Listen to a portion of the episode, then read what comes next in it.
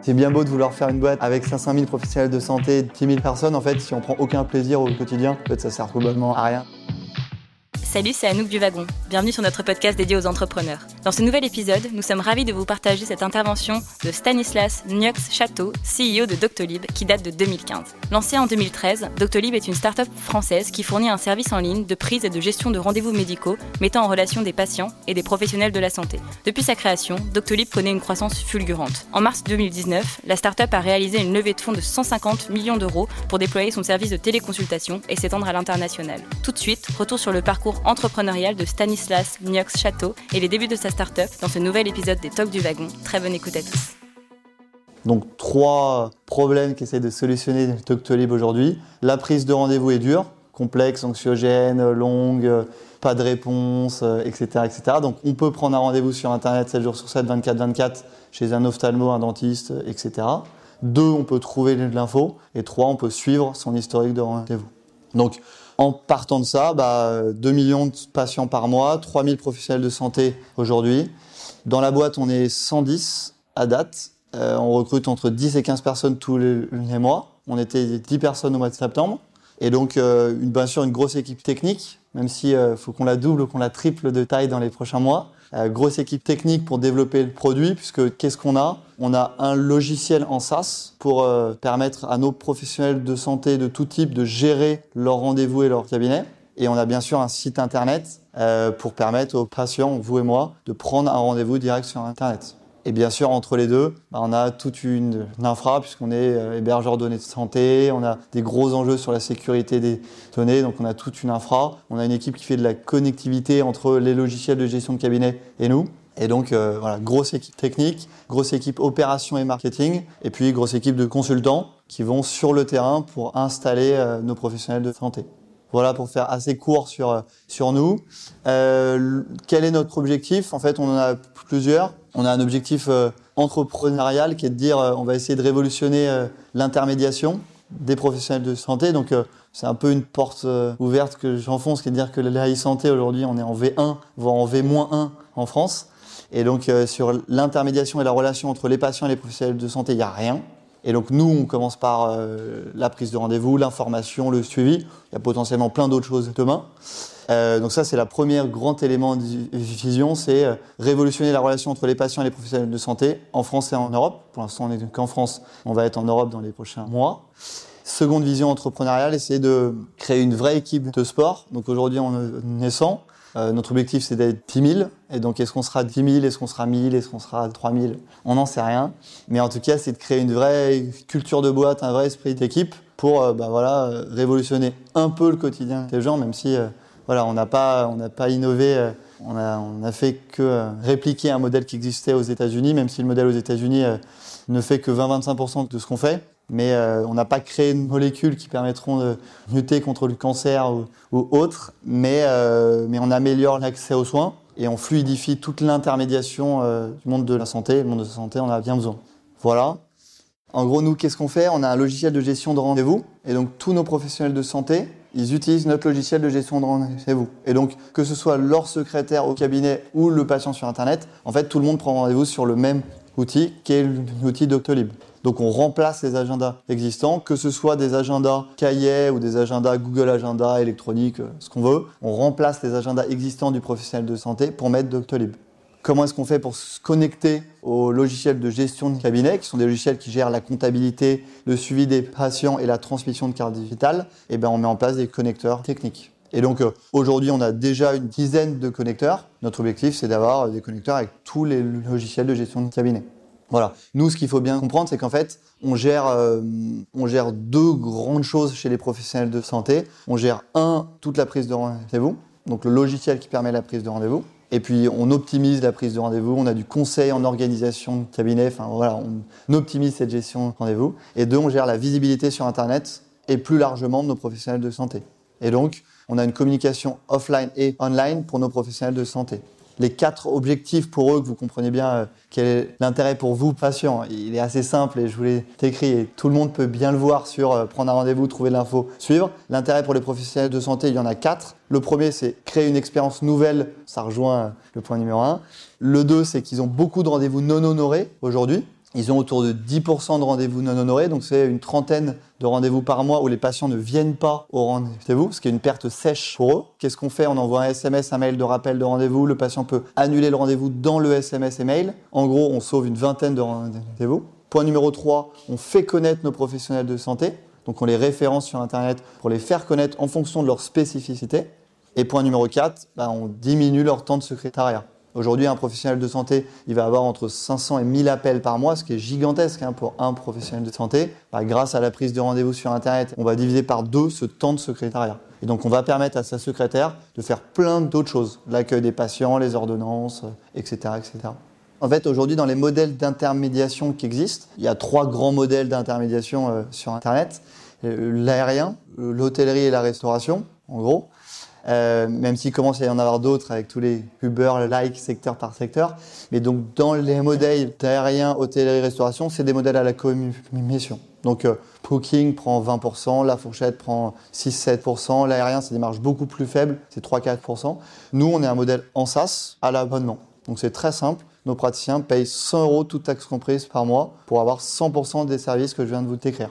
Donc, on n'a aucun coût autre que cela quand on parle du modèle économique euh, de Doctolib et de est-ce qu'on a une capacité de déployer à l'échelle de la France et de l'Europe, en fait, c'est la seule question qu'on doit poser. Aujourd'hui, en rendez-vous non honoré, on en sauve 20 en moyenne par mois, très variable en fonction des spécialités, des délais de rendez-vous, des lieux, mais disons en moyenne 20. Donc 20, euh, bah, le prix de la consulte, c'est 30 euros, mais très variable aussi en fonction des prates, mais 20 fois 30, 600. Derrière, on représente entre 30 et 50% du flux de prise de rendez-vous. Donc quand ils ont un télésecrétariat, bah, c'est entre 5 à 600 euros de réduction de coût de secrétariat. Et enfin, sur la visibilité en, ligne, aujourd'hui, on double le rapport de patientèle. Et donc là, ça peut représenter autour de 500-600 euros. Pour certaines spécialités, ça peut mettre, mettre x10 par rapport aux chiffres que je vous annonce. Donc le gain financier pour eux, il est quelque part entre 1000 et euh, potentiellement 4-5 000 euros, suivant les spécialités.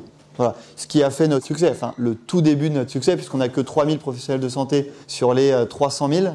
Donc euh, ce qui a fait le début de notre succès, c'est qu'en fait le retour sur investissement est facilement identifiable, facilement quantifiable et facilement suivable dans le temps. On change 100% euh, de leur organisation et qu'il faut aller toujours les voir un par un. C'est-à-dire qu'aujourd'hui, on, on, a 3000 praticiens en un an, ce que les logiciels ont fait en 20 ans, parce qu'il y a quand même une inertie très forte du monde médical une fragmentation très importante puisque les praticiens français sont des entrepreneurs et donc euh, on fait toujours du sur-mesure pour eux. Donc oui, a un logiciel qu'on a adapté, on déploie tous les deux jours, euh, donc on a voilà, des optimisations à l'échelle du monde libéral français, mais euh, chaque praticien a son organisation, sa structure, sa secrétaire, et donc il faut qu'on le forme à utiliser cette agenda. En gros, on passe deux heures par praticien, sauf que en pratique, on passe un peu plus de temps à être avec lui. On est passé de 0 à 100 en un an, donc c'était déjà, euh, on a déjà énormément recruté, c'était déjà bien au-delà des plans. Et donc oui, on a levé 5 millions d'euros aujourd'hui. On va relever significativement plus dans les semaines à venir. Et donc, euh, bah oui, c'est essentiellement pour se déployer. On a en fait, on a peu d'enjeux commerciaux. Euh, c'est plutôt des consultants sur place qui aident nos professionnels de santé et qui font du sur-mesure sur l'optimisation de leur activité de consulte. En fait, moi, la, la, la priorité, c'est pas de vendre, parce qu'en fait, vendre sur un service comme le nôtre, c'est très simple. La priorité, c'est euh, la qualité de service qu'on apporte à nos professionnels de santé. Et dans quelle mesure ils peuvent se recommander entre eux et on peut créer une communauté de professionnels de santé à Nantes, Lyon, Strasbourg, etc. etc. Alors, est-ce qu'on va euh, voir les, étudiants de médecine? Aujourd'hui, non. Pourquoi? Parce qu'un étudiant de médecine, bah, déjà, les études sont très longues. Et après, euh, après, ils sont souvent à l'hôpital pendant 5-6 ans. Et après, ils sont à libéral. Donc, c'est quand même, quand même des cycles assez longs par rapport à notre développement. Ce qui n'empêche que on a, euh, par exemple, on travaille avec toutes les universités de médecine d'Île-de-France pour la médecine préventive. Donc, on est la solution de médecine préventive de toutes les universités d'Île-de-France. Donc, on est très proche des étudiants quand même. Euh, la priorité, c'est le site mobile. Donc ça, ça s'applique à vous euh, dans les prochaines startups que vous lancerez. Une application, ça ne sert à rien si la marque n'est pas connue sauf si vous êtes un produit pur mobile. Si vous êtes un produit que mobile, bien évidemment, là, il faut lancer l'appli. Mais si vous êtes un produit comme nous, hybride, web et mobile, faut lancer le web à Zap avec bien sûr un site totalement responsive et ça fait complètement le job. Une fois que vous, serez suffisamment connu, là vous pourrez avoir une, appli. Et donc aujourd'hui, plus d'un tiers de notre trafic et de nos réservations sont sur smartphone alors qu'on n'a pas d'appli. Ce qui n'empêche qu'on aura une appli très, très prochainement parce que 2 millions de Français par mois, parce qu'une centaine de cliniques d'établissements et donc on commence à être suffisamment connu pour avoir une, appli. On a une équipe d'une cinquantaine de personnes. On a essayé de recruter euh, les 50 meilleurs de notre génération, euh, plutôt grande école de commerce, euh, qui gèrent des zones géographiques plus ou moins grosses en France. Et après, on a essayé du rue par rue, cabinet par cabinet. Et donc, on va voir les médecins physiquement à leur cabinet. Aujourd'hui, en fait, donc ça, ça c'est l'approche qu'ont eu tous les acteurs du marché depuis 2007-2008, parce que des acteurs comme nous, euh, depuis 2007-2008, en fait, il y en avait une trentaine, hein, qui fait comme nous et qui aujourd'hui sont 20 à 30 fois plus petits que nous. Euh, et en fait, c'était une erreur à ne pas faire, c'est qu'en fait, l'apport de patientèle en France, on s'en fiche. Les médecins, euh, ils n'ont pas besoin de patientèle, même les médecins les moins bons entre guillemets, même si tous les médecins sont quand même globalement très bons, surtout en France, les médecins n'ont pas besoin d'apport de patientèle. Donc, la proposition de valeur, j'apporte de la patientèle, elle est vraie sur certaines spécialités, mais en fait, c'est pas la proposition de valeur 1. La proposition de valeur 1, c'est j'optimise l'activité de consulte, je diminue ton temps de secrétariat et je réduis tes rendez-vous non honorés. Réduction de rendez-vous non honorés, plus la patientèle est complète, plus des rendez-vous non honorés il en aura, car plus les délais entre la prise de rendez-vous et le rendez-vous sont élevés. Le délai entre la prise de rendez-vous et le rendez-vous, c'est le facteur numéro 1 de rendez-vous non honorés. Donc, en fait, tous les praticiens de France, sans aucune exception, ont une rentabilité assez directe apprendre Doctolib. Et en fait, aujourd'hui, on a eu l'effet inverse, c'est-à-dire qu'en fait, c'est plutôt les grands pontes de la chirurgie qui nous ont rejoints, et c'est ça qui a fait notre effet de réseau. Et donc aujourd'hui, on a les trois plus grands centres d'ophtalmologie en France, on a les cliniques les plus prestigieuses de France qui sont sur Doctolib. Et en fait, c'est eux qui ont fait notre bouche à oreille, parce que c'est eux qui sont les leaders d'opinion. Et d'ailleurs, c'est eux qui sont souvent les plus innovants. En fait, bah, il y a un livre du fondateur de LinkedIn que je vous recommande de lire qui s'appelle The Alliance, et je, remercie la Talent Happiness Manager qui nous rejoint, qui gérait tous les recrutements LinkedIn en Europe de l'Ouest et qui nous rejoint dans deux semaines, qui m'a fait lire cet ouvrage.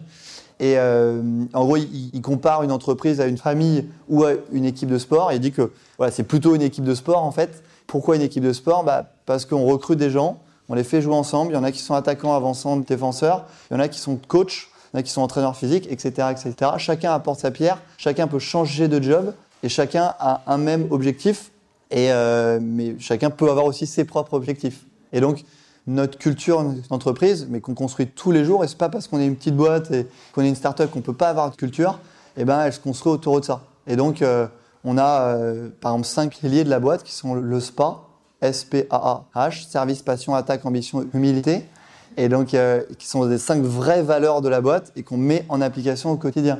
Et donc, ça, drive notre quotidien. On a un headquarter day où, euh, où on est totalement transparent sur la stratégie de notre boîte. On, a des docto training, des doctolib academy, des doctolib management academy, des services de mentoring. Enfin, voilà, on est très loin dans euh, bah, le développement de nos salariés, nos entrepreneurs. Pourquoi? Parce qu'en fait, dans une boîte comme nous, euh, où seul compte la capacité à fournir un produit incroyable et à satisfaire nos professionnels de santé, en fait, seules les équipes comptent. C'est-à-dire qu'une idée, il y en a déjà plein qui l'ont eu, mais ce qui compte, c'est comment on la déploie. Et puis, comment on se fait kiffer au quotidien, parce que c'est bien beau de vouloir faire une boîte avec 500 000 professionnels de santé, 10 000 personnes. En fait, si on prend aucun plaisir au quotidien, en fait, ça sert globalement à rien d'avancer. Donc moi, euh, étant plus petit, je voulais être numéro un mondial au tennis. Malheureusement, j'ai pas, pas pu euh, accomplir mon, rêve. Donc maintenant, j'ai d'autres rêves.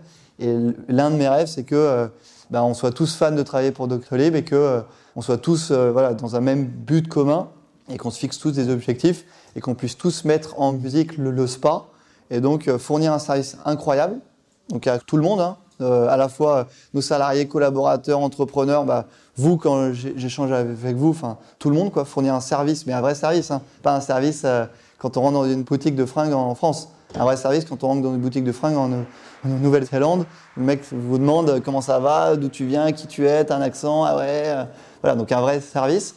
Deux, passion. Donc voilà, vrai plaisir au quotidien. Trois, ambition. Une ambition, c'est pas euh, je veux gagner X millions. Euh, l'ambition, c'est qu'est-ce que je fais chaque jour pour progresser et quels objectifs je me fixe à un jour, une semaine, un mois, trois ans.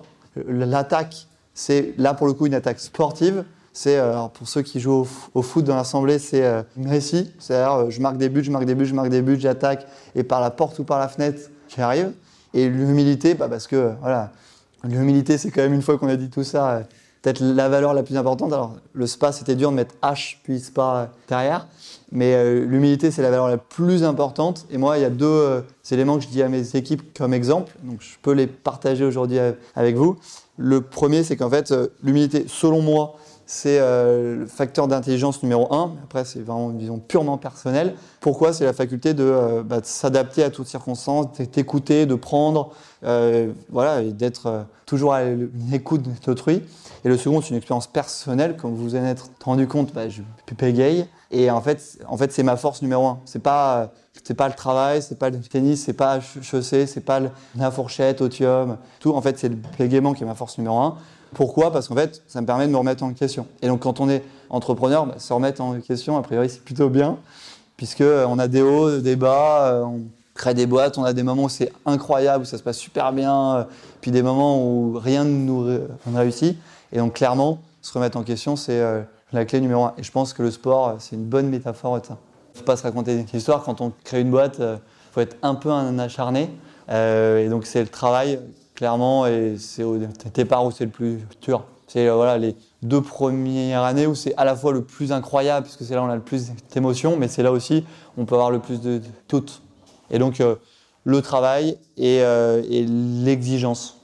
et une exigence, bien sûr, envers soi-même, parce que si on est exigeant qu'envers les, autres, globalement, euh, il y a peu de gens qui vont vous suivre, mais l'exigence envers soi-même et les autres.